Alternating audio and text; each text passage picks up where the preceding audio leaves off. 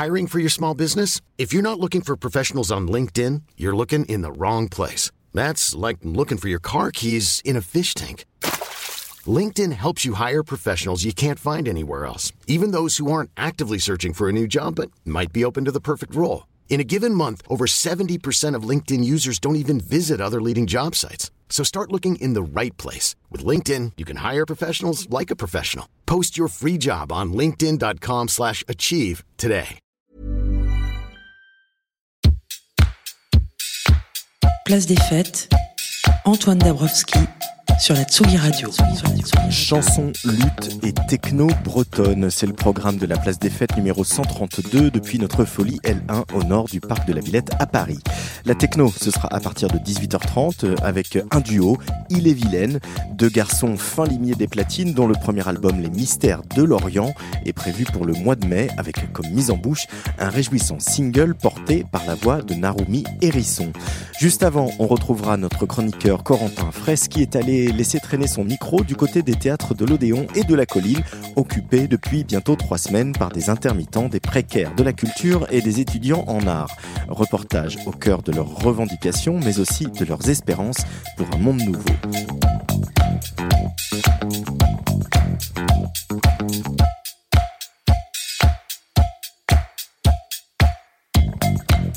Un monde nouveau, c'est justement le premier titre du nouvel album de Feu Chatterton, salué unanimement en couverture de nombreux magazines, dont le dernier numéro de Tsugi. Il semble que le quintet parisien, épaulé d'Arnaud Robotini à la production et de l'ingé son d'Einstürzen de Neubotten, Boris Wildorf, ait trouvé la formule magique de ce troisième album, lyrisme, poésie, du panache dans les arrangements synthés en majesté et un soupçon de dance floor. Palais d'argile est un disque tourmenté pour une époque qui ne l'est pas moins. Arthur Teboul et sa bande interroge nos vies numériques et s'inquiète du sort d'une espèce humaine qui a perdu son humanité. Palais d'argile, un disque humain avant tout, charnel et amoureux, qui rassemble sur le même parquet les fans de Bachung, de Blackstrobe ou de Terry Callier. Au micro de Place des Fêtes aujourd'hui sur Tsugi Radio et sur la radio du mouvement Up, mais aussi en vidéo sur Facebook et sur YouTube, Arthur et Sébastien de Feu Chatterton.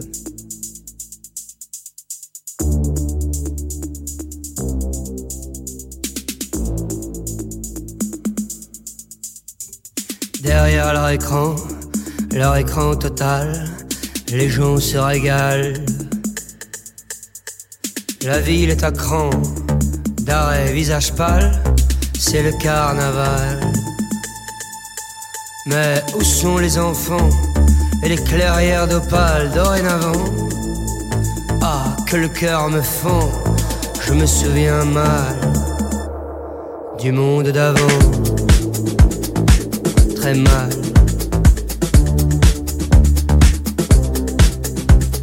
J'étais où et quand pour le grand final, le feu de Bengale.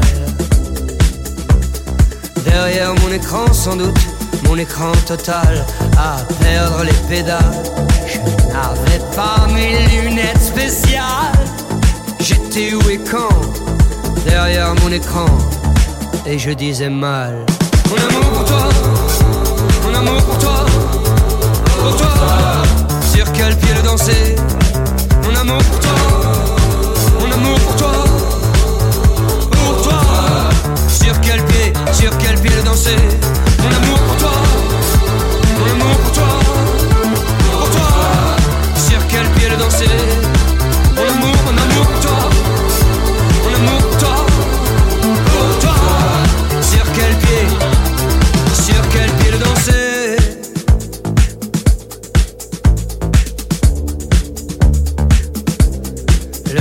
Président, sanglot de reptile, s'adresse au sans dents. Rien à l'abri dans son palais d'argile, avec tous ses descendants. Normal, mais il pleut sur la ville, et on le sait, l'argile mollit. Eh oui. Alors tous les civils, vous, sanglots de reptiles aux gémonies, c'est génial. On le lynche sur la place publique, on piétine le pacte civique. Ah, tu fais moi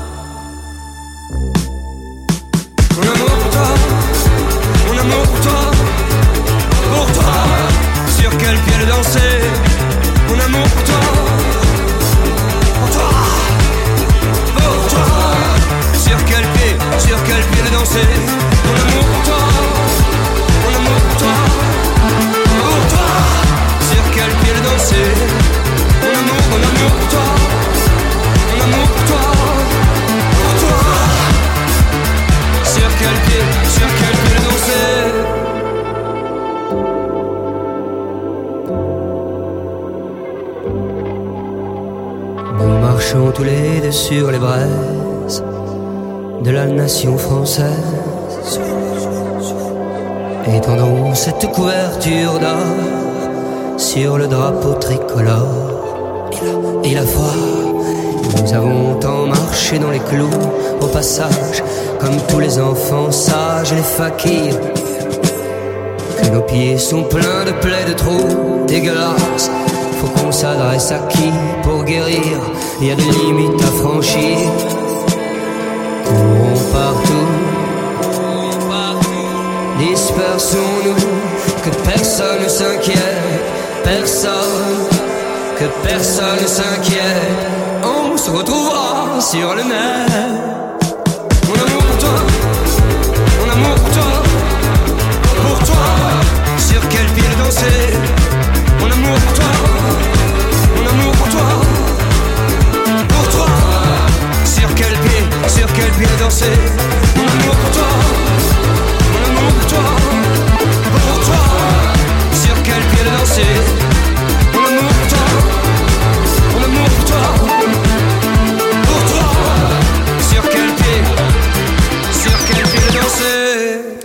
Ils sont en couverture du nouveau Tsugi et une partie de la bande est en face de moi, Arthur et Seb de Feu Chatterton. Bonjour les garçons. Bonjour. Bienvenue dans notre petite cabane de la Villette. Je suis vraiment vraiment content qu'on parle de ce palais d'argile.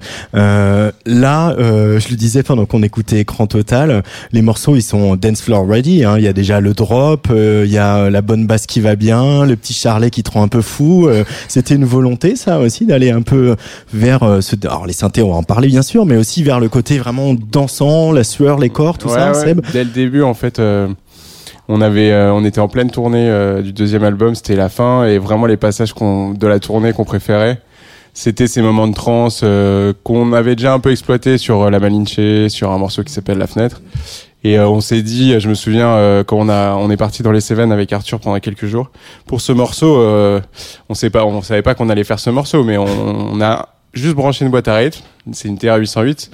Là, là, c'est pas c'est une autre, mais euh, on l'a branché, on a mis un petit pattern et puis on a commencé à improviser. Et du coup, ça te crée tout de suite ce côté répétitif de, du dance floor, de la techno, et euh, le morceau, il s'est construit comme ça. Après, dans le disque, c'est assez varié, mais on avait cette volonté de faire un, un album qui, en live, puisse créer ces moments de trance, euh, des moments fat, des, les moments qu'on préfère en live, en fait. C'est les moments que vous préférez, toi aussi, Arthur, euh, parce qu'on on sait aussi que au chant, il y a des moments, des balades, des moments où t'es es un peu seul avec un, un arrangement très léger, et c'est des moments très forts de concert de Feu Chatterton sur scène. Ouais, il y, a y ces deux intensités, quoi. Il y a l'intensité, par exemple, des morceaux comme Côte Concorde, des morceaux qui sont très, très euh, concentrés, comme ça, très tendus, mais dans la retenue. Et là, dans ces moments-là, sur scène, c'est le silence d'après le morceau qui te file un frisson. Et puis, il y a- il y, a les deux pendant, mais le deuxième album était beaucoup de balades. L'oiseleur. Ouais, beaucoup de balades. Donc, ça, ça nous avait un peu manqué. Et ça, on l'avait, si tu veux, tout cet aspect euh, euh, lyrique Ouais. euh, assez grave et qu'on aime beaucoup, hein, qui, qui donne une, une intensité au moment de scène. On l'avait beaucoup, mais les moments plus sauvages euh, et complètement délirants. Et en fait, on les gardait sur scène, mais des morceaux du premier disque. C'est la Malinche, on en faisait une version longue qui partait en improvisation, maxi trance, Boeing. Dès qu'on avait l'occasion de, prendre, de le faire sur des morceaux, on le faisait. Mm. Et donc, quand on est allé travailler, on s'est dit, bon, ça, on sait que cette partie-là, elle sera là. Mais on l'a eu dansé même quand il a commencé à mettre sa boîte à rythme. On était depuis trois jours dans les Cévennes, au milieu de la nuit, pleine nuit, comme ça, déjà enfiévré par le fait de composer. Et on était déjà comme des fous tous les deux, hein, avec la boîte à rythme enregistrée, avec un, un petit micro comme ça. Ouais, ouais. Mais non, mais en plus, quand j'y pense, c'était l'été. Donc, euh, et on était en plein festival. Et je pense qu'il y a aussi un truc de euh, quand t'es en festival, tu sens le plaisir que que nous on, on commençait à, à comprendre comment réussir à faire un- à chauffer une foule plus grande, puisqu'on a Mm. plus l'habitude des petites salles, tu vois. Et euh, là, euh, on, se confrontait à des grosses scènes euh, quand t'as, je sais pas, 5, 10 000 personnes. Comment t'arrives à les tenir pendant une heure? Et c'est vrai qu'on était pile à ce moment-là. On est parti en juillet avec Arthur dans les Cévennes. C'était une pause, festival. c'était une pause dans le festival, dans les festivals. Et je pense qu'on avait peut-être envie euh, bah, d'être à la hauteur de ces scènes-là, quoi. Parce qu'en Ouais. fait, on l'était pas encore. J'espère que là, on attend la prochaine tournée de Après, faut festival. savoir, parce que là, il y, a- il y a un truc qui est biaisé. C'est Ouais. que c'est Seb qui parle. Et Seb, c'est celui qui est toujours le plus chaud pour ça. Seb, il veut que ça. Que des ambiançages, ambiançages, ambiançages. ambiançage, ambiançage avec Feu Chatterton. Le dance floor, il, il se situe où dans, dans voilà dans l'univers de Feu Chatterton, la techno, le dance floor, etc. Est-ce que vous êtes des clubbers, les garçons? Pense qu'on bon, on n'est pas des, là. Il y a, on n'a pas les. Il y a deux représentants du groupe, le batteur et le bassiste, qui le sont plus. euh, Ah, qui J'ai envie beaucoup de dire normal. Voilà. Ouais. c'est vrai, c'est vrai. Le rythme, le groove, c'est quand même pas mal eux. Raphaël et, Raphaël et Antoine, c'est vrai que. Des vrais clubbers, ils- ouais, c'est vraiment des, des, des clubbers. Ils, ils vont dans plein de teufs. Et Au ils- Boom, le Boom Festival euh, Mm. c'est. Antoine, c'est Antoine le bassiste d'ailleurs qui a apporté euh, les synthétiseurs, euh, les boîtes à rythme dans le groupe euh, au début du groupe. Euh, après, moi par exemple, euh, LCD Sound System, c'est un des groupes que j'adore. Après, c'est- un. D'ailleurs, je pense qu'on va en écouter un tout à l'heure. Il paraît. Ouais, il paraît. Mais euh, je pense qu'on a tous euh, ce, ce, ce kiff de la danse. Mais franchement, je, je le rends Antoine et, et Raph pour la production. Alors Arnaud Rebantini, Rebotini, il est en couve avec vous euh, sur ce Tsugi, le, le sixième Feu Chatterton, en tout cas sur ce disque-là. Euh, comment euh, elle est née cette envie de travailler avec lui? Euh, Déjà, il y a eu une envie de synthé, c'est ça? Euh, Ouais, en fait, on, Synthé analogique? c'est ça. En fait, on a, on a, pendant qu'on composait les morceaux, on, on a poussé très loin les maquettes entre nous déjà tous les cinq. Mm. Et, euh, et Donc avec euh, des arrangements, du Voilà. mixage, euh, voilà, des, Bah, des comme le disait un peu Seb, abouties, quoi. Total, c'est composé avec des boîtes à rythme. Ouais. Quantique, est un autre morceau de disque aussi. Euh, au confin, avec un sample de batterie. Donc, cet aspect-là un peu plus technoïde Mm. de, euh, de la répétition, euh, au moins du rythmique, euh, on, on- c'était là dans nos maquettes. Et aussi l'u- l'usage des synthés qui n'a fait que grandir depuis le début du, du groupe, sous l'influence d'Antoine en particulier. Là, c'était encore plus poussé. Et donc, on, on cherchait quelqu'un, pour résumer, qui, est, qui pouvait être à la fois euh, euh, électronique et rock. Ah, Vraiment, c'est un résumé très rapide, mais en gros, dans la vague LCD Sound System, quelqu'un qui sache euh, avoir cette, euh, cette, euh, ce côté puissant et droit euh, de la rythmique, et en même temps quelque chose de chaud et, et de sauvage dans euh, le son de batterie, dans le son de basse, euh, noncha- une nonchalance particulière. Voilà pourquoi on est allé chercher Arnaud. Et alors, ce qui est frappant, ce, qui, ce que vous racontez dans Tsugi aussi, c'est que euh, on pourrait s'attendre qu'un producteur électronique vienne ajouter des arpégiateurs partout, des reverbs partout, etc. Et dit ah j'aime pas les reverbs parce que j'aime dans les années 70, c'est que justement il n'y avait pas de reverb digital, euh, voilà. Et il, il vous a aussi appris, une, en tout cas, une certaine épure. il a fond, fait le tri dans vos compos. Euh, vous aviez besoin aussi de, de ça, euh, Ouais. Chatterton, hein, avec le recul. Ouais. Ouais, on a. Je pense que c'est un de. Un de nos défauts, c'est de, d'avoir beaucoup d'idées euh, d'arrangement et euh, et du coup quand on compose, souvent bah ça part d'une idée simple, des accords, une mélodie, un texte et on essaye de c'est la profusion après d'arrangements qui fait que progressivement nos morceaux sont de moins en moins compréhensibles. Et c'est un Mm. peu peut-être le défaut qu'on avait dans les deux premiers disques euh, c'est de pas avoir réussi à supprimer les arrangements inutiles. Et parfois quand tu as deux idées d'arrangement qui sont très belles en soi tu les mets ensemble en fait ça devient nul. Ça nous ça, ça, ça détruit progressivement le sens du morceau. Alors Arnaud là où il a été euh, je pense que c'est aussi sa, sa culture. Tu vois il, il vient de la techno d'une techno très euh, précise tu vois dans le choix des sons le choix des parce que son album Music Component il est fait de très peu de pistes en fait. Mhm. et, euh, et pourtant euh, on sent une richesse énorme à l'intérieur. Et cette épure là il l'a dans son dans sa manière de travailler. Et, euh, et c'est vrai qu'il nous a montré tr- assez vite qu'il y avait des pistes honnêtement qui étaient intéressantes. Tu vois il était jamais en train de dire c'est nul ton idée. Il avait pas il disait voilà franchement là ça porte ça porte pas le propos du, du, du disque du morceau ou de ce que raconte Arthur. Et on a comme ça à la fois viré des arrangements et aussi précisé les sons. Là où il est très fort, c'est que il est, c'est, on se rend pas compte les synthétiseurs, c'est pas des instruments simples à utiliser. Il y a beaucoup de boutons. Euh, Pour non, mais pour les gens, vrai. Arnaud Robotini, voilà, tu, tu comprends vois. que c'est Ouais, compliqué. c'est hein. Ouais, en fait, c'est une c'est science, beaucoup, quoi. beaucoup de boutons. C'est des Ouais. bécanes, c'est vraiment Ouais. un truc de mécanicien. Et puis c'est vraiment pas 1 ou 0 pour le coup quoi. Non, et il y a toute une, une science de, des réglages de ces boutons qui en fait fait partie presque du jeu. Quoi. Ça, tu Ouais. t'as beau bien jouer un- du, du piano, tu, peux être nul au synthé parce que t'es pas capable de régler ton, ton synthé et ça fait partie du son. Ça fait partie de, de ce que tu mets dans, dans, dans ton morceau et lui, c'est un expert de ça. Vraiment, il le fait à l'intuition, mais dès que on, on structure un morceau, il est capable de, de voir tout de suite les espaces fréquentiels qui seront intéressants dans un futur mixage et surtout par rapport à tel ou tel arrangement. Et c'est vrai qu'il nous a vachement aidé pour ça. C'est un orchestre. Moi, j'appelle ça euh, dans la musique classique, c'est les orchestrateurs, tu vois, qui, Mhm. euh, qui font ça. Mhm. Ils, ils structurent entre le violon, euh, les altos. Qu'est-ce que tu fais avec le violoncelle? Lui, il fait la même chose avec les synthés.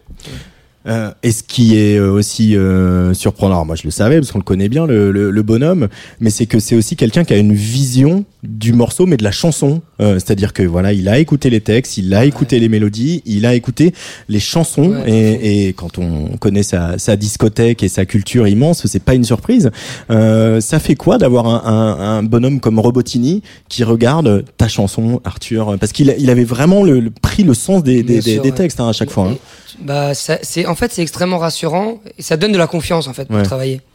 Parce que euh, moi en tant que chanteur jusque là dans le groupe, euh, je, comment dire, j'avais besoin de quelqu'un qui partage aussi la sensibilité du, du chant. Et, et parfois je pouvais me sentir un peu seul au moment d'enregistrer parce que c'est un instrument que que je, euh, que je partage avec personne dans le groupe vraiment. Et Arnaud, c'est un chanteur aussi. Donc il sait ce que c'est que d'aller derrière un micro au moment de la prise. Il sait ce que c'est que cette forme de track qui est qui est un track sans doute similaire à celui d'aller faire une prise de guitare, mais qui est un peu différent parce que c'est un instrument à l'intérieur de soi. Bon, et euh, et on, on savait qu'il avait cette sensibilité, mais on a été encore au-delà de nos attentes, enfin surpris et heureux de voir à quel point pour lui c'est ça qui comptait. Par exemple, j'ai été hyper surpris quand on lui a envoyé les maquettes. Il y en avait une bonne vingtaine. il a été reconnaissant. Enfin, il a été, il a été, euh, il les a toutes bien écoutées. C'est sympa. il a été sympa avec nous. Et je m'attendais pas. C'est la première chose qu'ils me disent. La chanson est dans l'album maintenant. Mm. Elle s'appelle Ces bijoux de fer. La première chose qu'il m'a dit, c'est, il y a un truc avec cette chanson. Je m'attendais pas du tout à ce que ce soit là, une sorte de balade un peu classique rock avec des paroles très, presque les plus naïves du disque, les plus directes, que ce soit là qui soit touché en premier. Et ça, ça a été rassurant parce qu'on savait qu'on pourrait discuter de, un, endroit commun qu'on avait qui est euh, le, la soul quoi. On aime beaucoup. En fait, en studio, on écoutait beaucoup de soul, de blues, et je crois que c'est un noyau qu'on partage, l'amour des des gens qui mettent un peu le, les tripes sur la table. des gens qui mettent un peu les tripes sur la table. C'est le cas dans une chanson euh, de cet album, l'album de Feu Chatterton, euh, qui donc s'appelle Palais d'argile, une chanson que j'aime vraiment vraiment beaucoup, qui m'a foutu les poils encore ce matin quand je l'ai écoutée, c'est La mer.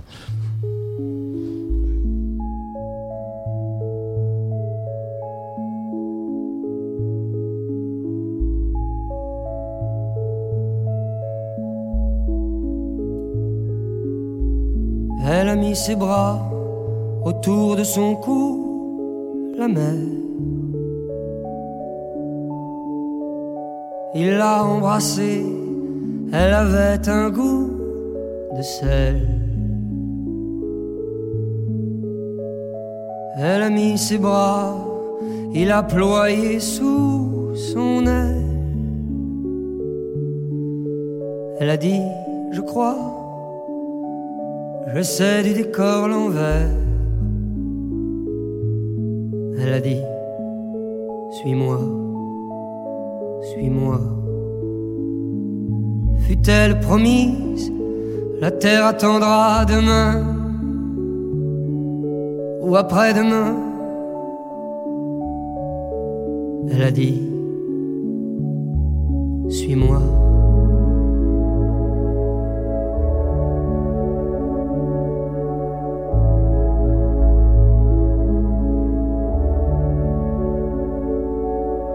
Elle a mis ses bas, lui ses paumes sur ses hanches. Et il ne savait pas comment bien tenter sa chance. Défilait ses bas, défilait à pas peau d'azur et blanche. Sur la rive flotte le grand drapeau de l'Europe. Étoiles sourdes comme les heures, vous aussi êtes douze sœurs. Étoiles sourdes comme les heures, vous aussi êtes douze sœurs. Qui passez votre tour, tendez-lui vos branches, tendez-lui vos branches. Est une prière à la mer, à la. Lance une dernière à la mer. Est une prière à la mer, à la mer. Lance une dernière la Roi Dieu qui le voit et ne parle pas. Est-il normal d'aller au ciel par le bas?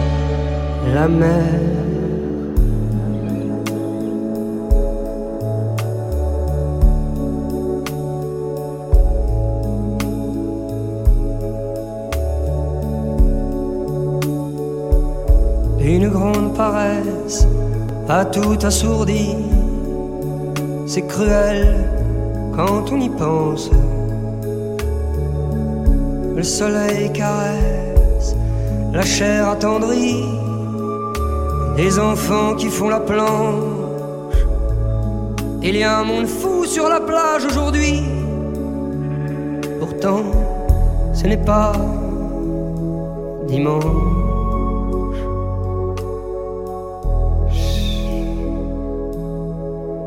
Ne faites pas de bruit.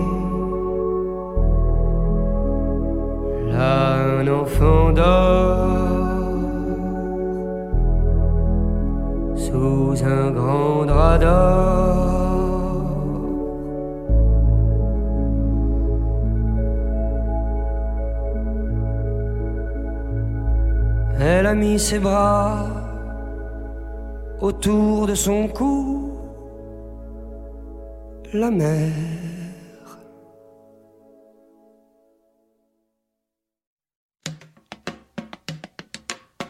Feu Chatterton euh, dans cette place des fêtes sur euh, Tsugi Radio. Euh, je vais enchaîner, voilà, je vais, j'ai enchaîné parce que le morceau est assez long. Euh, c'est un, un de vos premiers choix pour pour cette émission. C'est LCD Sound System. Alors c'est marrant, vous me dites LCD Sound System, on peut parler de son et de production et d'arrangement, mais il y a aussi LCD, donc l'écran, euh, écran total. Cristaux liquides. Euh, Cristaux liquides, exactement, qui est donc le, le deuxième morceau de, de cet album. Votre rapport aux écrans que vous déclinez dans ce disque, euh, euh, il est compliqué, il est euh, ambivalent, on peut pas s'en passer, c'est une addiction et en même temps il faut euh, arriver à en prendre du chant et y trouver de la poésie. C'est c'est ça aussi que vous tout ça que vous essayez de nous dire, Chatterton? Il est maladif. c'est sûr qu'il est maladif. Je pense qu'il est pour beaucoup de, de gens et.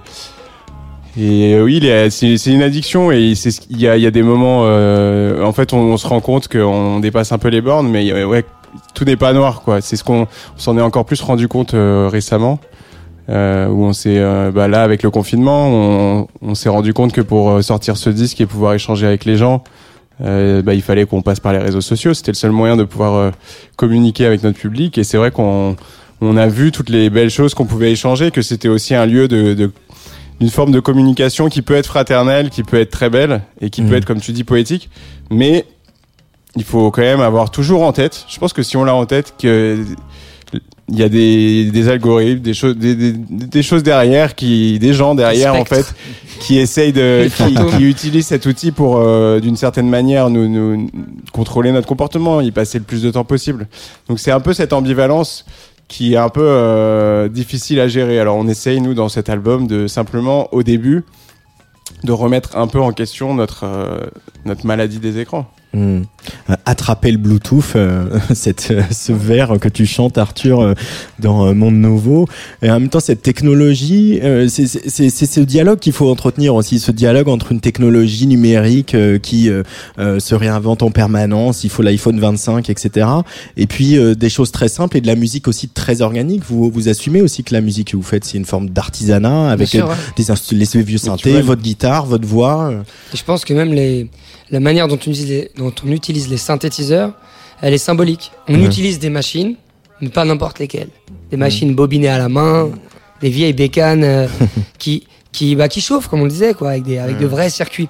Et je pense que c'est important aussi de se rappeler que tout ce qui est virtuel, en fait, repose encore sur des choses matérielles. Hmm. Euh, L'information qui transite à toute vitesse, c'est possible parce qu'il y a des câbles euh, de plusieurs mètres de diamètre qui traversent le fond des océans pour nous passer les données. Euh, Ou des ondes qui viennent des satellites. si- ou, euh, Les données, on parle des données, elles ont une- elles- matériellement, elles sont vraiment quelque part. C'est pas. physiquement, quoi, physiquement.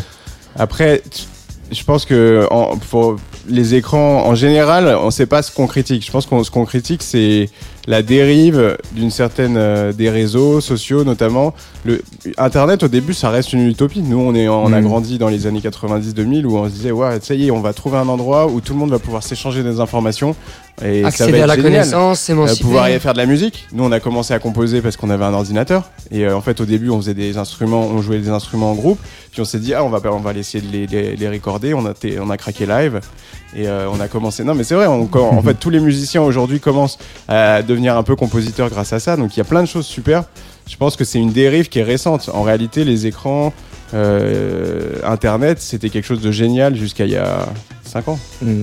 Et à la fois, il y a aussi euh, dans ce dialogue homme-machine que vous déclinez là au, au long de ce disque, euh, une source d'inspiration inépuisable. hein. Les œuvres qui parlent de ça, euh, de Métropolis de Fritz Lang, euh, Matrix, euh, les bouquins de Damasio, etc. Ouais, Cadic.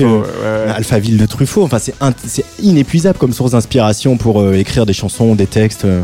Mais c'est marrant parce que la science-fiction, disons, elle n'avait pas fait, euh, elle n'était pas entrée dans notre champ Ouais. de, de, de nos matériaux d'inspiration. Et disons que le, le monde dans lequel on vit nous y a amené de lui-même. Retrouver 84, tout ça. En fait, des choses qui avaient l'air d'être euh, des, des dystopies sont devenues presque des grilles de lecture du monde dans lequel on vit. C'est bizarre. Mais ça dit aussi quelque chose de, de la nature humaine qui est qu'en fait, quand elle rêve à quelque chose, à un cauchemar, mais aussi à un beau rêve, Mm. finalement elle le fait advenir.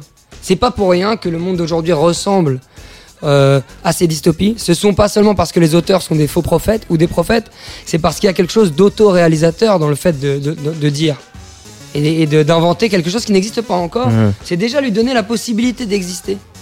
Et ça, c'est assez troublant, je trouve. En fait, pour- par exemple, on nous dit Ah, c'est fou, vous aviez. On a écrit Ouais, l'album ouais. en 2019. euh, Monde Nouveau, ça parle du fait de ne pas pouvoir se prendre dans les bras, etc. La pandémie, elle arrive un peu après.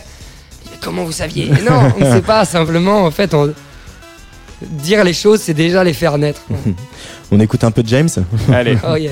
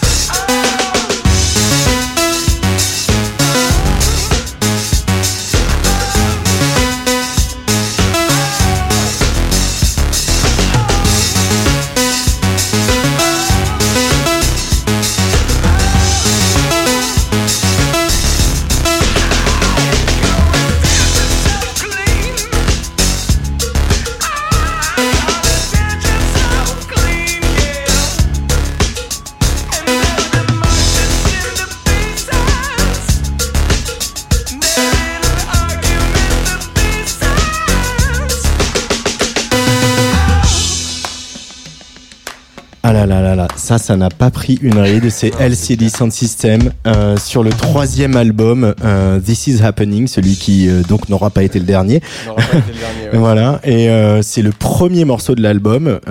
Pourquoi avoir choisi ce titre, Feu Chatterton? Qu'est-ce qu'il représente pour vous? Je pense que au fond, enfin moi, après, il représente vraiment un- une sorte de, de- c'est l'aboutissement d'un.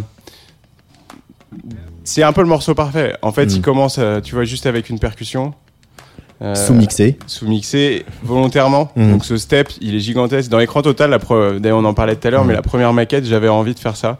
J'avais fait un truc où la voix était très forte et la boîte à rythme euh, vraiment mais sous-mixée de chez sous-mixé et quand la basse partait, t'avais un step gigantesque. et euh, justement, c'est un peu, c'est, un- enfin j'ai volé l'idée à ce morceau, tu vois, parce qu'en fait c'est exactement ce que fait James Murphy. Il part avec juste une percu et tout d'un coup t'as la batterie et la basse qui rentrent avec euh, pleine puissance.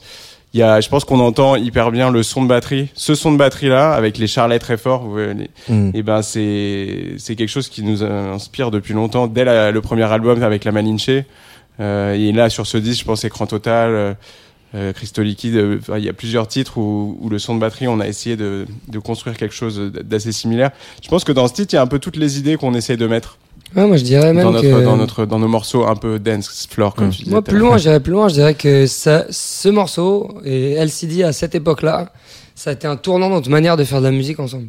Parce qu'en fait avec Seb, on se Entre connaît- vous. ouais, on se connaît depuis le lycée. Avant, avec Clément, notre guitariste, on avait un groupe un peu funk jazz slam. Donc je vous laisse imaginer à quoi ça ressemblait. Mais Arthur chantait pas tous les ouais. Il y a des cassettes. non il- on a tout effacé, on a tout brûlé. Tout mais c'est- c'était pas mal c'était pas mal. En tout cas, c'était non, franchement, c'était c'était libre, c'était cool. Ouais. Mais ça ressemblait pas à ce qu'on aimait au fond de nous. Et, en- et en fait, on, bon, on était on était étudiants et euh, Seb part pour faire un stage de physique, enfin une année dans un laboratoire étudiant à New York. New York, des, les meilleures années. Donc LCD, Hot Chip, MGMT, euh, Beach House. Toute la période, on va appeler électro-rock, le renouveau du rock dans les années 2010. Bro- quoi. Brooklyn, tout Brooklyn, ça. Brooklyn, Brooklyn. il habitait à Brooklyn. Brooklyn, Brooklyn. Non, mais vraiment, j'ai découvert euh, ce groupe en. J'ai découvert toute cette scène en allant habiter là-bas. Parce qu'en fait, Ouais. euh, en France, ouais, ça, ça, ça, ça passait et tout, mais c'était pas aussi populaire que Quand ça l'est maintenant, je pense. Et il Et nous c'était en passait des coups de 2008, fil. 2007, 2008. de- de Il 2009. m'a, il m'appelait, il disait Attends, ah, franchement, faut qu'on fasse un autre truc. En gros, euh, Franchement, la en France, gros, j'ai découvert. En gros, il disait là, et là-bas, en plus, c'était une émulation. Chaque soir, il y avait des concerts. Ouais. Et moi, je on, avait, on était jeunes en plus, donc là, il vivait vraiment le rêve, quoi. Genre, euh, grand, euh, avec ses rooftops, euh, grande colloque d'artistes à Brooklyn et tout. J'ai dit Attends, Seb, je viens de voir cet été. et c'était un truc de fou. Et en fait, Terminal là. 5. J'avais vu- J'ai vu au Terminal 5. Et là, pendant euh, lui, il était là depuis un moment, il avait préparé le terrain. J'ai passé deux semaines chez lui. Beaucoup de titres des précédents disques ont été écrits là-bas, des chansons. Mm. Et quand on est revenu, quand je suis revenu, lui, il finissait son année. Le groupe avait changé de forme en fait. C'est-à-dire qu'avec Clem, on avait commencé à suivre cette tendance en parallèle d'ici parce qu'en fait, on aimait le rock et la chanson plus que le funk et le slam. Et, euh, et voilà, c'est arrivé comme ça. C'est arrivé comme ça. C'est un, c'est vrai que cette scène-là, je pense qu'elle a vachement influencé notre groupe. Et euh, et pour finir cette chanson, je voulais rajouter un dernier truc puisque aussi je l'ai mise parce que pendant longtemps sur la première tournée et souvent en loge pour nous préparer avec Raph notamment le batteur, on mettait cette chanson, euh, tu vois, parce que c'est avant de monter sur scène, on s'échauffe.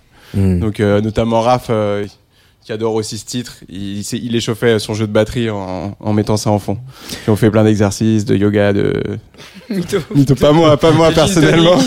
tout ce qui est tout ce qui est saut, ouais, tout ce qui est Ouais. voilà, tout ce qui est boisson. Il y a aussi la cloche d'LCD, Ouais. euh, d'avoir un, un son euh, finalement bah, bon qui est connu, hein, tout le monde sait ce que c'est une cloche en musique et, et lui c'est devenu une espèce de marque de fabrique euh, dans, dans tous les morceaux d'LCD Sound System. Bah, il a force aussi que tu, tu vois quand tu les quand tu les vois en live, je pense plus, mais déjà parce qu'il y a le batteur et James Murphy qui est un batteur à la base Ouais. et qui est un super percussionniste. Donc ils arrivent à créer un orchestre en fait de percussion comme t'en as pas en fait souvent dans l'électro, Ouais. euh, alors que en fait c'est central et qui est inspiré. Ouais, de- la cloche c'est un instrument qui est plus qui vient plus de la musique euh, latine ou des musiques africaines. Et là il arrive à te le mettre. Euh, au lieu de d'utiliser une cloche de TR-808, il pourrait hein, utiliser Mhm. des sons de boîte à rythme. Mais en fait, non, il fait choix que ça soit un vrai son de batterie. Et ça, c'est c'est le truc qui nous a tout de suite fait kiffer. C'est vraiment celui qui arrive à faire du, du rock 70s mélangé avec de l'électro d'aujourd'hui. Quand il a produit Reflector aussi, ça nous a mis une bonne claque. Alors, prochain choix de Feu Chatterton pour euh, cette place des fêtes, euh, une certaine Jeanne, Mademoiselle Jeanne, euh, Jeanne Moreau. Euh, c'est un morceau qui s'appelle Le Blues Indolent, qui est pas euh, très connu de Jeanne Moreau. J'imagine que c'est ton choix, Arthur. enfin bon, on s'est un peu parlé avant l'émission. Euh, Qu'est-ce que c'est que cette chanson euh, pour toi, Arthur? Elle, elle représente, euh, comment dire, elle représente à la fois euh, un grand raffinement et, euh, et tout ce que la chanson française a de populaire. Et donc je suis un peu nostalgique, j'ai l'impression de cette époque que j'ai pas vécue, donc fantasmée, Hmm. où il y avait de la très grande chanson française, c'est-à-dire très bien orchestrée, très bien écrite, et en même temps limpide et populaire. Et je sais pas à quel moment il y a une sorte de, pardon, de, de je sais pas, de, de bascule qui a opéré, où les, les chemins sont séparés entre la variété, la musique populaire et euh, la chanson poétique. Je sais pas quand ça se joue en France, mais on essaye, nous, à notre façon, de, de retrouver ça. C'est-à-dire, on, taxe souvent euh, le groupe de ambitieux élitistes, mais en fait, l'ambition qu'on a pour le- les textes, pour nous, elle est pas, elle est pas du tout snob. C'est, on, on pense que c'est, c'est juste notre manière la plus simple de- d'exprimer euh, quelque chose de profond, et on pense que ça peut être euh, oh, toucher tout le monde, quoi. Comme Mhm. euh, les grandes chansons d'Edith Piaf, de, de, de, pardon. Ouais, de Charles Trenet, tu vois. Très bien, bon bref, voilà, très bien écrite. euh. Mais euh, en même temps, d'avoir une ambition littéraire euh, dans ces textes, euh, c'est vrai que c'est devenu presque un, un gros mot pour plein de gens dans la musique. Et, euh, et ça, ça ferait, vous, ça ferait de vous des élitistes ou des, Bah, des nous, on pense snobs que non, on pense que non, pas du tout. Mais on nous a souvent dit ça. Hmm. Et quand vous allez écouter cette chanson de Jeanne Moreau, vous allez voir qu'à la fois, bah, elle est interprète, elle n'est pas auteur, mais le texte est d'une d'une grande délicatesse. Il est très littéraire aussi, et pourtant euh, d'une émotion limpide. euh, on comprend au premier mot. Peut-être que en fait, euh, on, on peut-être que jusqu'à présent, on pouvait nous considérer, dire de nous qu'on était élitiste, peut-être parce qu'on a- on n'avait pas atteint assez bien nos ambitions. Simplement, quand on est quand quelqu'un est très ambitieux, il a intérêt d'avoir les moyens de ses ambitions. Hmm. Sinon, euh, on va le trouver arrogant, présomptueux, etc. Donc avec le temps, euh, peut-être que maintenant on a les moyens de nos ambitions. Il y a aussi euh, peut-être une, une forme de, de, de théâtralité qui a toujours été présente chez Feu Chatterton, euh, dans, pas, pas seulement dans, euh, pas Ouais. seulement chez toi Arthur, Ouais, mais ouais. globalement c'est quelque chose que vous partagez. Il y a du romanesque hein, qu'on Ouais, retrouve dans, dans ce disque. Euh, c'est peut-être ça qui peut dérouter aussi dans une époque où, euh, où euh, on fait euh, des vidéos sur TikTok, quoi. je sais pas, je, je, je sais pas, mais en tout cas, ce qui, ce qui est sûr, c'est que littéraire, tu vois, quand t'as dit ça tout à l'heure, ouais, dès que t'entends littéraire, t'as, c'est aujourd'hui, euh, je sais pas, c'est tout de suite taxé d'élitiste, alors, euh, alors que la littérature, en soi, euh, c'est simplement des gens qui racontent des histoires. Mhm. Et en fait, euh, si, si euh, on, on a accolé ce, ce côté peut-être scolaire, élitiste euh, à la littérature, c'est, c'est, je pense, c'est parce que on, c'est devenu une sorte d'objet sacré euh, qui appartiendrait à une élite euh, qui habite à Saint-Germain-des-Prés, alors qu'en fait, en réalité, euh, la littérature, euh, bah, elle était partout sur les faubourgs, tu vois, de, de Paris. euh. donc il y a, il y, a, y, a une bascule effectivement qui s'est faite, pas que dans la chanson, je pense que dans, dans Mhm. plein de- d'autres domaines. Et alors que c'est en fait euh, peut-être le dernier domaine qui, qui arri- arrive un peu à faire la jonction d'une poésie et de, de, de quelque chose de populaire, c'est le rap. Hmm. Parce qu'il y a des rappeurs très connus qui sont en fait des, des grands poètes. Quand tu regardes les textes Lino, par exemple, d'Arsenic, Mhm. et ben, euh, c'est, il y a des rappeurs qui vont être très populaires auprès d'énormément de gens et qui, en fait, ont, quand tu regardes ce qu'ils écrivent, euh, c'est, de la poésie, C'est littéraire. C'est des littéraires. Et Mais- d'ailleurs, ils sont interviewés dans des revues littéraires maintenant, tu vois. Ouais. Donc, euh, c'est ouais, c'est étrange de se demander. Parce qu'en fait, en fait, nous, quand on a, on est tombé amoureux de littérature à l'adolescence, c'est surtout parce que ça a une force émancipatrice extrêmement puissante. Et en- donc c'est pour ça, ça devrait être à la portée de tous. C'est pas du tout sacré. Il faut pas que ce soit sacré. Il faut que ce soit pris comme euh, comme quelque chose qui appartient au cœur des, des, des hommes, au cœur de l'humanité. Et peut-être aussi un nivellement par le bas euh, de la société, des médias, etc. qui euh, voilà Oui, mettent les émissions de littérature à 23h et ouais, euh, c'est vrai. Et on pourrait retourner le truc. Souvent, on dit, mais vous êtes élitiste. Et nous, on pourrait dire, mais non, vous prenez les gens pour des cons. en fait, on n'est pas élitiste. C'est juste que les, gens- les gens sont pas cons. Ce qu'on fait, ils le comprennent très bien. hmm. Mais vous, vous pensez qu'il faut, il faut tout simplifier, quoi. on écoute Jeanne Moreau. Elle va nous mettre d'accord.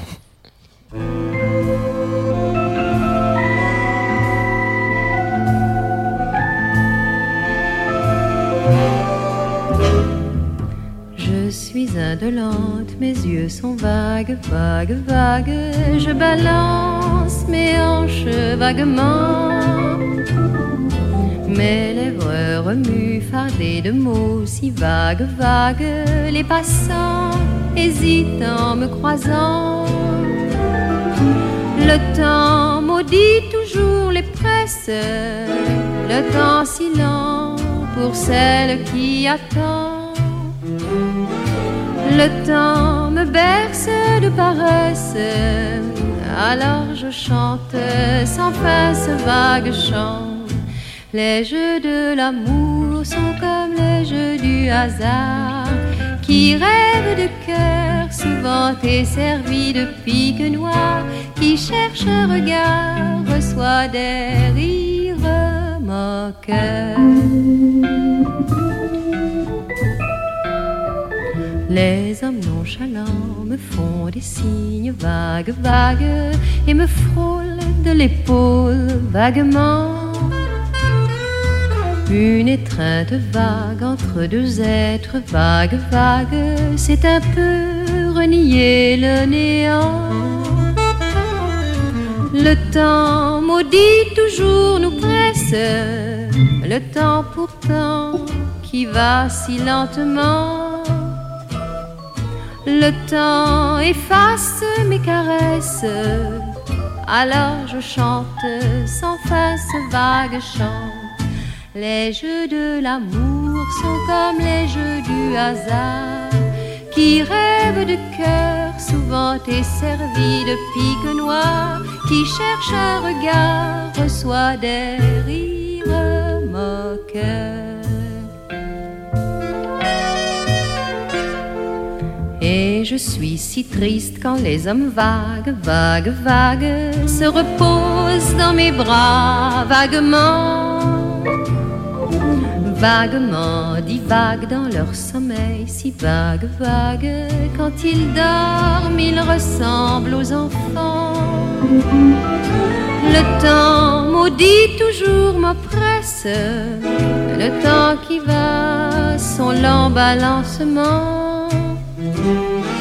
Le temps emporte ma tendresse, alors je chante sans fin ce vague chant. Les jeux de l'amour sont comme les jeux du hasard, qui rêvent de cœur, souvent est servi de pique noire, qui cherche un regard, reçoit des rires moqueurs.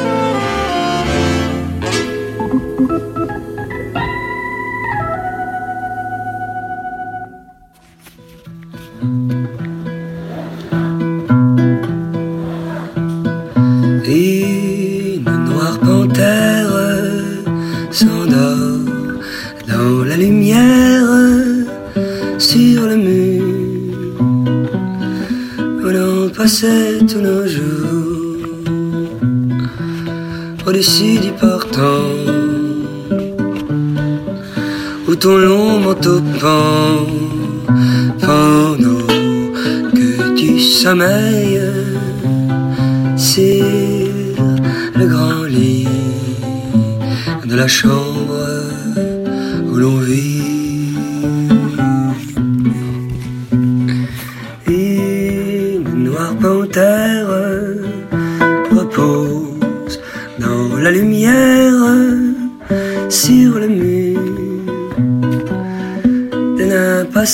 Tout son jour. Au-dessus du portant où ton long manteau pend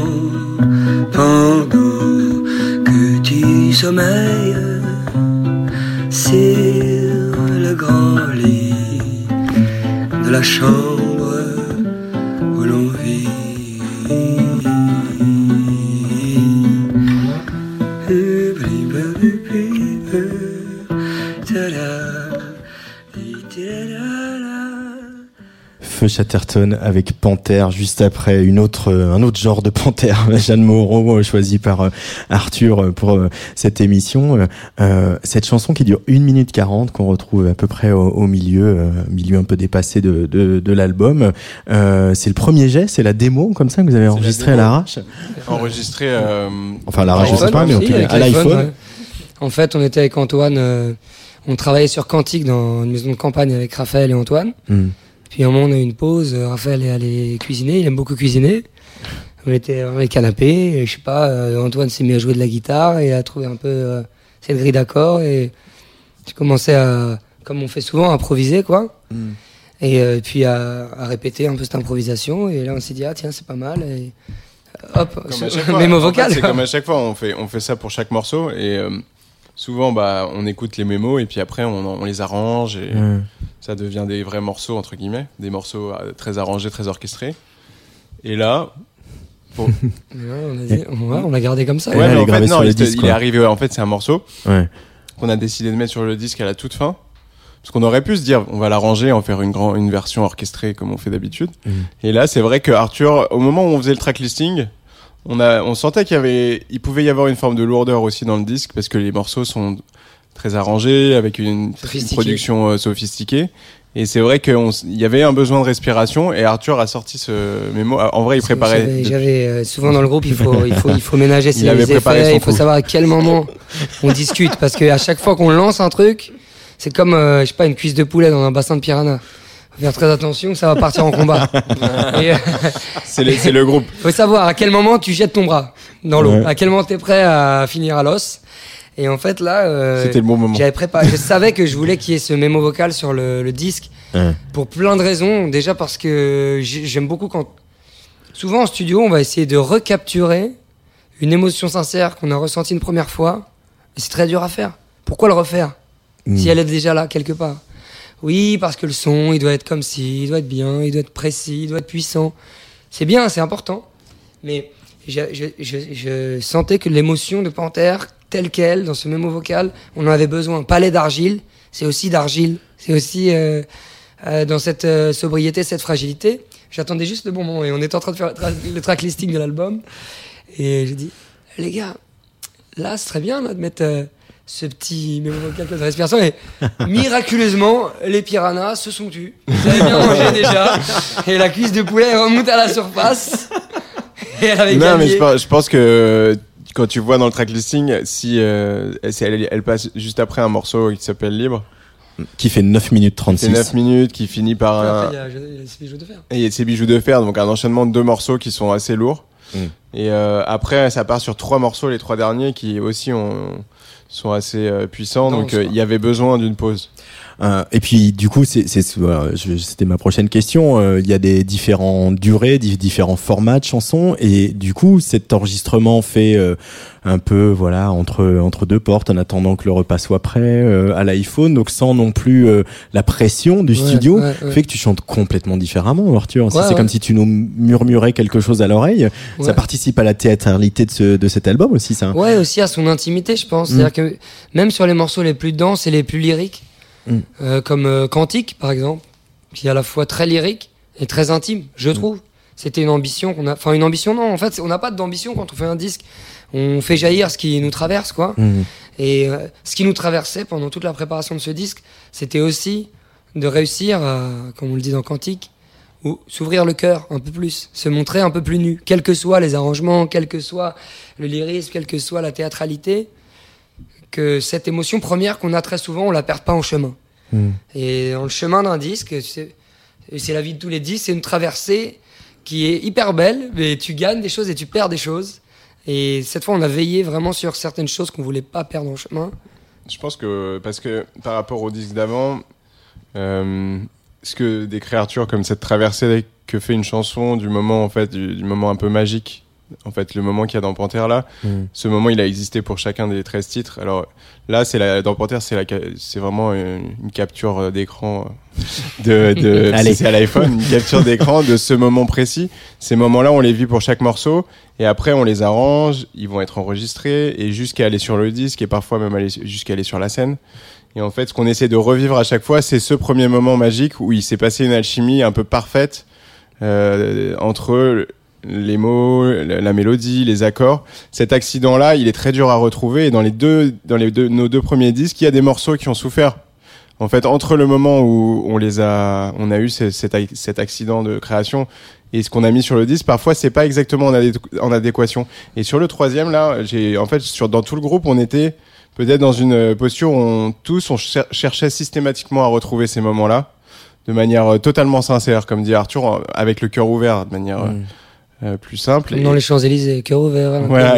Et ça, en fait, cette position-là, c'est une position qui est dure, je trouve, à, à avoir, avoir le cœur ouvert tout le temps. C'est-à-dire de pas chercher à aller quelque part.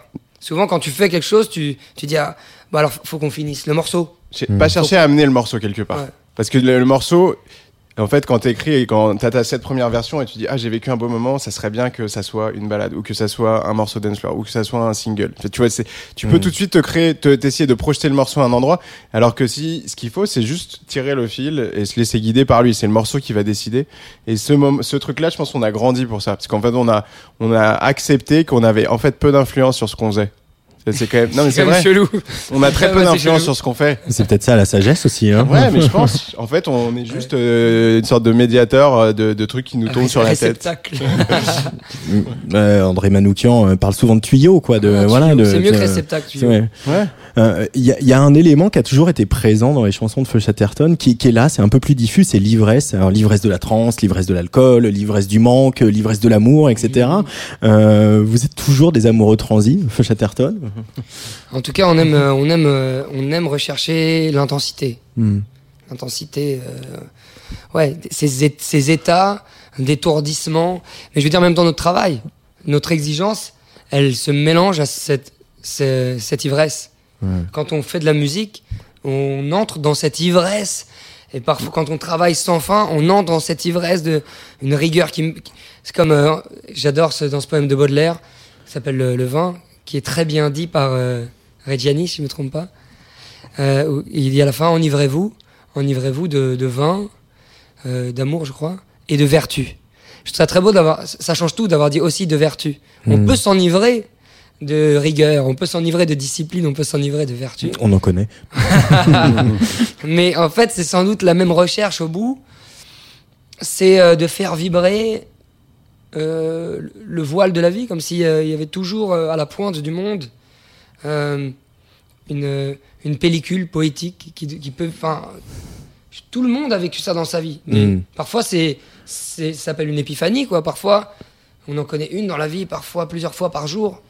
Mais parfois, ça se passe, je sais pas, en regardant par la fenêtre, parfois en voyant un accident de voiture, des choses plus intenses, mais c'est des choses qui traversent la vie et dans cet étourdissement de l'ivresse, quelle qu'elle soit, c'est aussi du lâcher prise, l'ivresse. C'est, en fait, c'est la scène, je pense, qui nous, qui, qui nous a conduit à cette obsession de l'ivresse. C'est quand on est sur scène, il y a quelque chose de très très singulier, qui, est une forme d'euphorie, qui est que quand on est vraiment présent, vraiment là, et ben on est à la fois dans une, un abandon total et une conscience totale.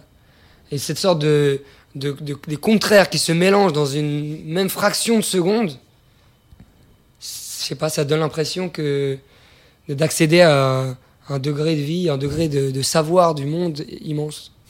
Waouh. La retenue et la grandiloquence en même temps. Ouais, si c'est possible. Pense- Si c'est possible. S'il vous plaît. si, si, moi je veux ça.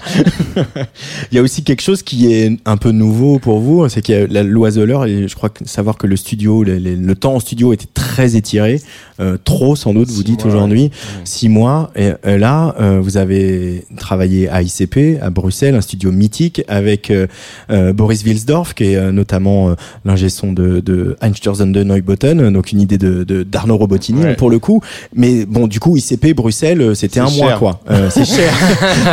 Et finalement, ce mois-là, cette contrainte-là de dire il faut que ça soit fini, euh, ça vous a amené ailleurs et ça vous a forcé à travailler autrement aussi. Ouais, je- Il a travaillé avant surtout. ouais. Non, mais c'est vrai, c'est vrai. Le, le deuxième album, on l'a fait euh, en arrivant avec beaucoup de morceaux euh, pas du tout arrangés. Ouais. C'est avec euh, un peu comme euh, ce qu'on croyait être la bonne manière de faire. C'est-à-dire, tu vois, quand tu regardes par exemple euh, Sympathy for the Devil, tu vois le, le film euh. One plus one de One Godard. Plus One, ils arrivent, ils ont un guitare, il y a juste un guitare-voix Ouais. en fait. Et après, ils arrangent tout en studio. On trouvait que c'était un peu le, il fallait qu'on essaie de faire ça. En vrai, c'était pas bien pour nous. On est arrivé avec des morceaux euh, en- à l'état de guitare-voix ou de piano-voix, et puis euh, du coup, on s'est perdu pendant six mois dans le studio à essayer de trouver des- la bonne manière de les arranger. Et avec le stress du studio, parce qu'en fait, euh, comme euh, te disais tout à l'heure, le, le, le studio, c'est en fait un moment où tu vas photographier quelque chose qui va te suivre pendant toute ta vie, et déjà au moins pendant 2-3 ans, donc qui va définir euh, tes concerts, qui va tout définir. Donc euh, là, sur ce troisième album, on a décidé de changer de stratégie et euh, de d'arriver en studio avec des morceaux vraiment à travailler au maximum. Et c'est vrai que le fait de travailler avec Arnaud, qui euh, était quelqu'un qu'on connaissait pas, ça a déjà beaucoup compté dans le sens où on pouvait pas lui présenter des choses pas du tout abouties, euh, sans euh, Samy, c'était devenu un frère. Samy Osta, Samy qui, euh, qui ouais, vous qui a produit les deux premiers albums, c'était devenu vraiment un frère dans le groupe, le, vraiment le sixième membre. Mm. Et c'est vrai que bah, quand euh, tu vas travailler avec ton frère, bah, parfois tu te dis bon bah de toute façon on va trouver une solution. On travaillera plus longtemps, on passera plus de temps. Et c'est vrai parce que Samy il a été génial sur le deux- deuxième album de pouvoir nous accueillir aussi générosité longtemps. aussi. Enfin, je veux dire, personne qui, qui, qui dit ouais, bah les gars, on va mener cette aventure ensemble et chez vous, c'est chez, enfin, chez moi, c'est chez vous. euh, six mois de studio pour un réalisateur, C'est c'est énorme. beaucoup de manque à gagner. Enfin, tu vois, il y a Ouais. ces trucs concrets. Ouais. Et c'était une aventure dingue, ces six mois du deuxième album. Ils nous ont appris énormément de choses. Et c'est vrai que euh, c'est euh, c'est une ivresse des profondeurs. pour et on voulait pas revivre ça et c'est vrai qu'on avait euh, aussi je pense qu'on a grandi d'une certaine manière on a on a on, on a compris que le studio c'était simplement les jours où tu allais prendre la- une, photographie de tes morceaux au moment où tu les fais et qu'il fallait lâcher prise là-dessus. Pas essayer d'être- d'être trop perfectionniste. Et Boris et Arnaud qui étaient avec nous euh, sont des ont vécu beaucoup de sessions. Ils connaissent ce stress-là aussi, mais comme ils ont vécu beaucoup de sessions, ils savent, ils, ils étaient assez, euh, ils étaient euh, très relâchés, et en disant voilà les gars, les morceaux ils sont là, enregistrez-les, ils sont comme ça, et Ouais, pas- prise, laissez, laissez un peu filer les morceaux. Et Boris très vite, il- souvent il nous disait non mais c'est bon, elle est bien la prise, parce que nous on pouvait faire 200 prises hein, sur sur chaque Mhm. morceau. Ah bon en plus, on est cinq, donc il y en a toujours un qui va dire ma partie elle est pas bien faite. ou- Donc euh, ce, ce mécanisme qui, qui, qui rend les morceaux infinis, bah là on avait une équipe qui était qui disait non c'est bon là on fait trois prises, euh, on s'arrête et on et on avance. Et là ah là vous êtes dans un microcosme. Boris il avait ce mot tout le temps. Et en plus comme il est allemand il comprenait pas ce qu'on disait en français. Donc il voyait qu'on débattait sur des trucs inutiles. Et très vite il était capable de nous dire euh, là vous rentrez dans le microcosmos. Euh, c'est bon, on passe à l'autre titre. Et ça, ça a été hyper bénéfique parce que ICP, c'est c'est à la fois cher et ça peut être aussi euh, euh, un endroit où tu te perds parce que c'est le studio, en tout cas pour nous, le studio où il y a le plus de matériel euh, qu'on ait jamais vu. Il y, a une, il y a une salle aussi grande que, le que tous les studios où tu as des dizaines de batteries, de guitares, des dizaines de pédales d'effets, des dizaines de synthétiseurs. Donc tu peux y passer un mois à juste essayer les instruments en fait. Euh, et on se sent un peu petit quand on pose son séant euh, face à un micro, là où Christophe ou Bachung ont posé le leur pour Bleu Pétrole. Dans la cabine de Bachung. dans la dans cabine. ouais. Du coup, j'ai préféré pas demander exactement où ils avaient posé le micro, parce qu'il y a plusieurs. Tu peux mettre ton, ton micro à plusieurs endroits, et, et euh, je sais pas, je me- peut-être inconsciemment, j'ai essayé de le mettre à un endroit qui était vraiment pas un endroit pour chanter normalement, tu vois. Je suis sûr qu'il y avait personne à chanter vraiment ici, tu vois, je sois pas trop sous pression.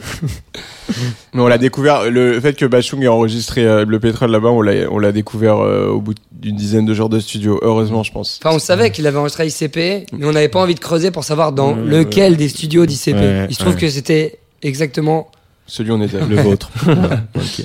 Bon, bah, c'est pas mal, parce que ça a donné des morceaux comme Quantique.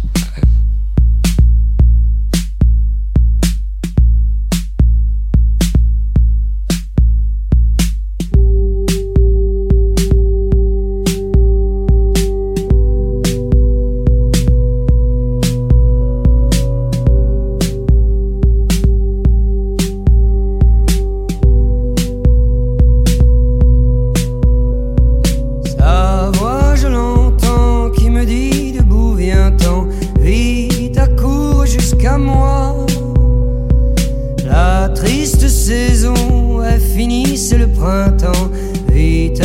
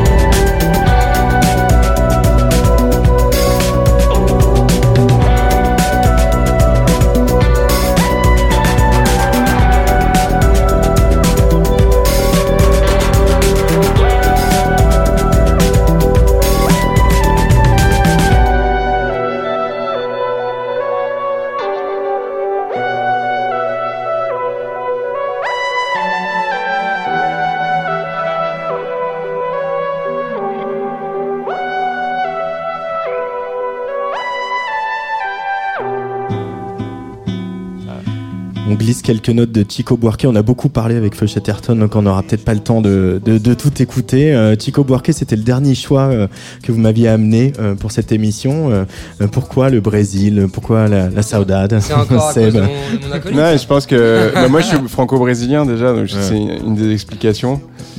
Euh, je pense Donc euh, tu peux le dire bien, Chico Buarque Chico Buarque. Ah voilà, merci. Et Construção. Construção, oui, on l'a pas dit que c'était Construção. Non, j'ai pas Construção, osé. c'est le, c'est un, c'est un des premiers albums de Chico Buarque. Et en fait, euh, bon après c'est un album qu'écoutait beaucoup ma mère, mais ça à la limite c'est un détail. Je pense que c'est un, ce morceau en particulier, c'est un morceau qui euh, qui raconte la vie d'un travailleur qui se suicide, Mm. Un très Sympa. prosaïquement, mais qui euh, a un côté. Il répète l'histoire pendant tout le morceau. Il va répéter la même histoire et il y a une forme de transe. C'est un morceau, si bon, on n'aura peut-être pas le temps de l'écouter, mais j'invite les, auditeurs à l'écouter. C'est un morceau qui, qui est presque euh, pas de la techno, mais qui a un côté, euh, qui a ce côté de la musique répétitive, en fait, où la grille est très simple et on la grille d'accord est très simple et on, on entend des, des arrangements qui se rajoutent par strat, comme dans la musique électronique. Et progressivement, ça se finit avec une sorte d'apothéose qui va très bien avec euh, ce suicide, parce qu'en fait, ce qu'il raconte, c'est la vie d'un travailleur qui va dire, au- qui dit au revoir à sa famille et qui monte en haut de l'immeuble dans lequel il travaille et il se jette de cet immeuble. Et en fait, ça se finit par des arrangements magnifiques de cuivre et de cordes et euh, qui me rappellent beaucoup euh, Jean-Claude Vanier, les arrangements de Gainsbourg euh, et aussi il y a dans notre musique cette envie-là aussi. Parce que la musique brésilienne, c'est, je pense que c'est un peu la, d'une certaine manière, une forme de quintessence de la chanson en général quand on met. parce qu'ils ils, euh, c'est des très belles mélodies avec des arrangements souvent très sophistiqués et des écritures harmoniques aussi quand on va dans le détail qui sont magiques qu'on sait Les cuivres. les, voilà, les cuivres qui arrivent progressivement et c'est c'est euh, je pense que ça va très bien à c'est une musique qui va très bien avec ce qu'on fait et la saudade saudade Ouais, je pense que c'est un mot qui manque à la langue française Mm, mm. mais qui va beaucoup avec notre disque ce, ce disque là parce que ce- la saudade c'est un c'est pas de la mélancolie c'est c'est quelque chose qui est vraiment entre euh, la mélancolie et euh, le, le manque euh, qui le manque euh, avec le sourire quoi. il y a une forme de sourire dans la saudade Je, je le traduis euh, par soleil mouillé. Soleil mouillé, ouais. Et il y, a, il y a dans le disque, il y a beaucoup de ça, je trouve, notamment même à Monde Nouveau, où, où on essaie de raconter. Arthur a- raconte quelque chose d'assez triste, en fait. Mhm. Et sur quelque chose, sur des accords, une harmonie assez heureuse. Et ça, dans la musique brésilienne, c'est quasiment tout le temps. On dit au revoir, on se fait quitter par euh, son amoureux ou son amoureuse. euh, Avec le sourire. avec le, avec le sourire, ouais. Mais avec un sourire mouillé, comme tu dis, parce que il est euh, souvent, euh, techniquement, il est fait d'accords qui ont cette puissance-là. Les accords, euh, je sais pas, majeur 7, tu vois, vraiment, et notamment dans plusieurs morceaux du disque, il y a ça. Je pense que notamment La Mer, tu vois, qu'on a écouté tout à l'heure, et ben, on- c'est des accords majeurs. Pourtant, c'est un texte très triste. Et on a, on a fait, on a mis de la saudage dans le disque, vraiment. Le monde nouveau que vous espérez, parce qu'il y a de l'espoir dans ce groupe, dans ce disque, pardon, et dans ce groupe aussi. Euh, il ressemblerait à quoi là, votre monde De quoi vous avez envie là Euh, un peu plus de simplicité, d'attention aux autres, euh, au monde. vraiment des choses assez simples en fait. Mais Mhm. souvent, la simplicité, elle, elle fait peur à dire. Et alors, Ouais. on refuse de la dire et du coup on l'oublie et elle devient euh, un tabou ou, ou- ou le précaré de prêcheurs étranges. On devrait tous s'emparer de cette simplicité et dire ouais, on veut des choses simples. On veut être présent quand on est là, euh, habiter le présent, habiter poétiquement le monde, c'est-à-dire euh, regarder ce monde avec des yeux d'enfant, toujours émerveillé, euh, être à- vraiment à l'écoute et attentif. Bon, Il y a une crise de l'attention due à notre manière de gérer les sollicitations multiples euh, par le bruit et la lumière qui, qui habitent notre monde. Donc voilà des choses aussi simples que ça. Sensible, ouais, sensible. Je pense que c'est ce qui manque, euh, être sensible à plein de choses qui, en fait, euh, si on était euh, sensible à, je sais pas, au passage de là, il y a un gamin qui passe, de, des choses toutes simples qu'on voit tous les jours, et, elle, et ben, on- tout le monde gagnerait un peu de, gaieté, je pense. C'est quelque chose d'assez basique, hein, mais en fait qui disparaît par, on parle des écrans, mais par le fait que les gens sont forcés à avoir un rythme de vie complètement effréné, à gérer leur temps. Euh, employer leur temps, tu vois, l'emploi du temps. C'est vraiment un truc qu'on doit maîtriser dans notre société, à vouloir tout faire vite, et peut-être que c'est quelque chose qu'il faut un peu remettre en question. J'ai l'impression qu'il y a, on n'est pas les seuls à dire ça. hein. Je pense qu'on est beaucoup de, de, de- il y a beaucoup de gens qui se rendent compte que il y a des choses qui, qui vont pas très bien dans notre Mm. manière de vivre. Alors, ça fait, ça- moi j'ai beaucoup d'espoir du coup, Mm. parce que je me dis que euh, on va peut-être rêver, comme disait Arthur tout à l'heure, d'un autre, une autre forme de monde, et euh, ça va le réaliser du coup. Et puis surtout, euh, ce que vous vivez avec vos chansons qui ont été écrites en 2019 et euh, où il y a aujourd'hui un sens, euh, une profondeur ou une, euh, il y a un truc, un côté prophétique qui se révèle. En fait, plein d'artistes qui viennent à ce micro le disent. Voilà, des chansons qui ont été faites il y a, il y a deux, trois ans et qui euh, se révèlent à faire de la crise. Donc les mots, ils étaient là. Ouais. C'est en substance ce que vous dites aussi. Hein. Oui, c'est-à-dire que maintenant il faut qu'on écrive des chansons très très gaies. Comme ça, le... Pour le Summer of Love euh, ouais. 2022. Voilà, c'est ça. 2021, exact. je crois que c'est mort. hein. Ça va être un peu Mais, chaud. Ça va être un peu chaud. Merci beaucoup, beaucoup, Feu. Chatterton, euh, d'être venu dans ce studio. Merci euh, aussi, bien sûr, pour cet album Palais d'Argile, le troisième du groupe produit par euh, le copain Arnaud Robotini. Euh, et puis, euh, reprenez vite euh, le, le chemin de la scène parce qu'on a envie de voir euh, ces chansons sur scène. J'imagine autant que vous avez envie de les jouer. Ouais, ouais, ouais. Ouais. On Ouais. a hâte. Ah ben non, on va faire. On a déjà des concerts de prévus l'année prochaine. Ça va venir. Bon, allez. Ah, on va jouer au Zénith de Paris d'ailleurs. Euh, ça- C'est tant bien, ça, à côté. Voilà, ouais, c'est vrai, on est juste à côté. Allez, Monde Nouveau pour terminer parce que, voilà, de l'espoir, il y en a. Euh, C'était Feu Chatterton dans cette place des fêtes. Ciao.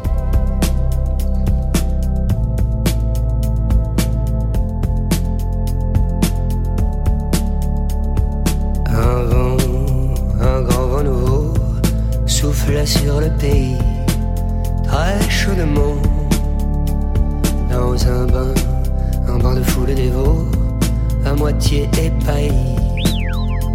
On se mouillait mollement, la glace fondait dans les spritz, c'était à n'y comprendre rien. Tout le monde se plaignait en ville du climat subsaharien. On n'avait pas le moral, mais l'on répondait bien à tous les mots, les traits d'esprit du serveur central.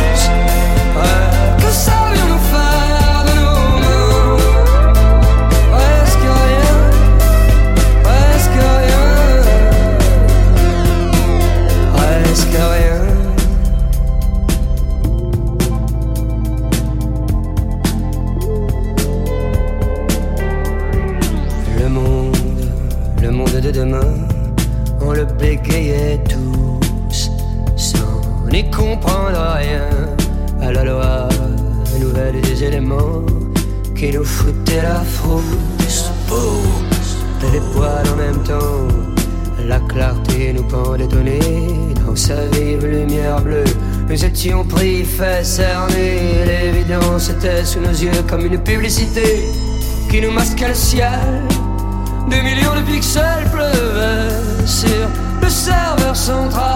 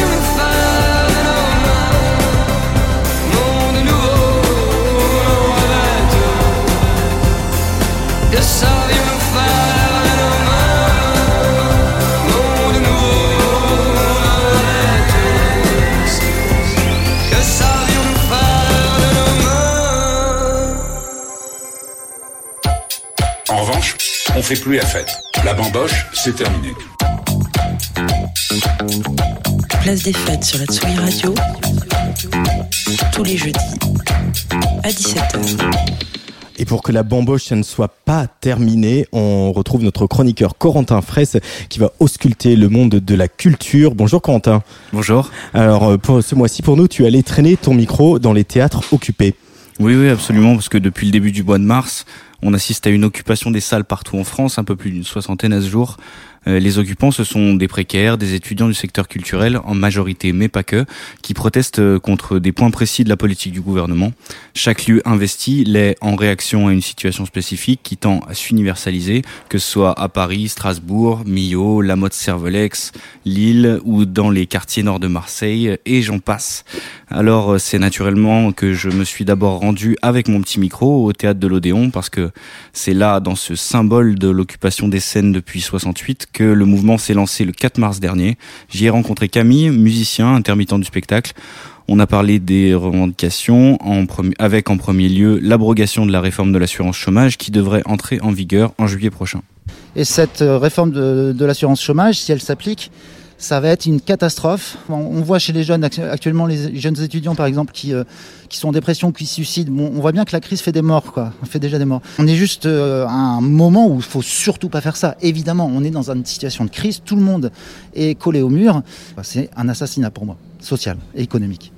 Les autres revendications, c'est la prolongation de ce qu'on appelle l'année blanche et la réouverture des lieux culturels dans le respect des règles sanitaires, bien sûr. Et une question se pose toujours, ouvrir oui, mais dans quelles conditions? Camille le dit lui-même, si on rouvre maintenant, les jauges seront diminuées, donc il va y avoir un embouteillage à la création, une partie minoritaire du secteur va reprendre du service, les autres seront laissés sur le carreau, encore.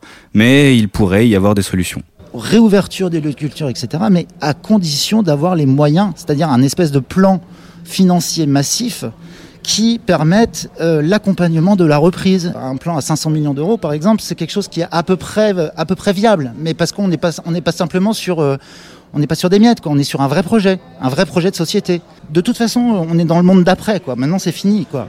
On n'est plus dans le même monde, euh, donc il faut revoir, il faut tout revoir, quoi. Alors ça va être long, hein, ça va pas se faire du jour au lendemain.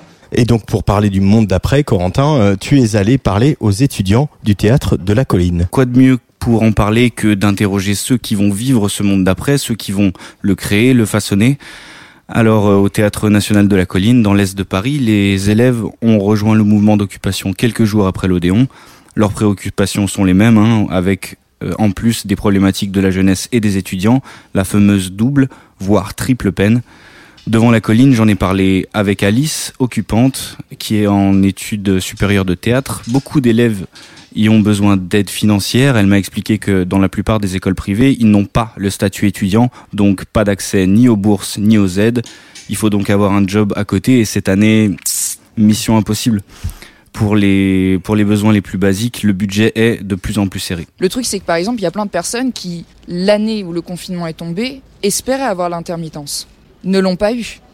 Et qu'est-ce qui se passe? Bah comme ils l'avaient pas, eh ben, ils n'ont pas de subvention pour l'année blanche, par exemple.